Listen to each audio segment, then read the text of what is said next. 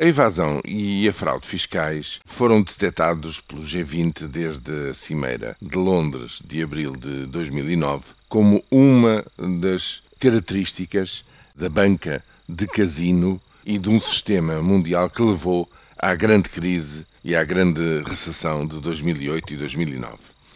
Desde então, há grupos de trabalho a nível eh, mundial a trabalhar e agora, na recente cimeira do G20, em São Petersburgo, a OCDE foi mandatada para continuar a investigar um ponto de situação e, e a propor remédios sobre uma realidade muito importante que envolve alguns Estados e empresas multinacionais. Do que é que se trata?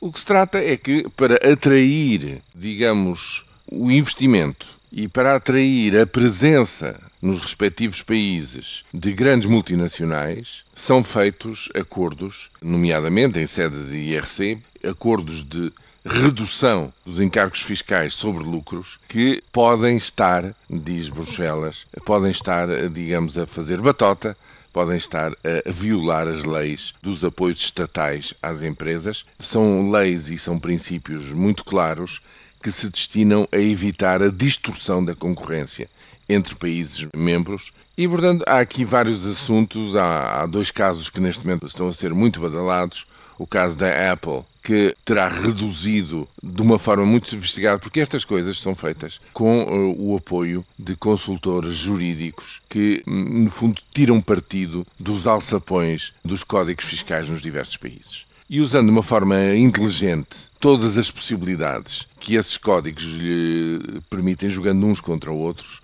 vão como que, digamos, eh, fintando este sistema que não é de todo coerente à escala mundial.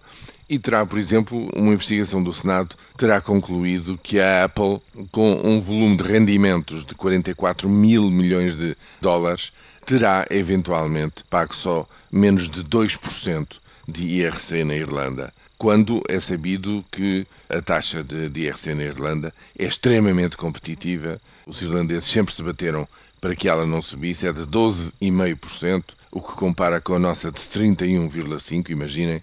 Mas mesmo assim, esta é a alegação. Há um acordo sempre muito confidencial e poderia haver um acordo nesta matéria. Há outro caso da rede de cafés Starbucks que também praticamente, eh, com esquemas com a Holanda, teria defraudado o fisco britânico, etc. O que é que isto quer dizer? Quer dizer que a crise, ao apertar, digamos, as bolsas dos respectivos Estados, vai eh, impulsionar mais e mais escrutínio sobre estas e outras coisas.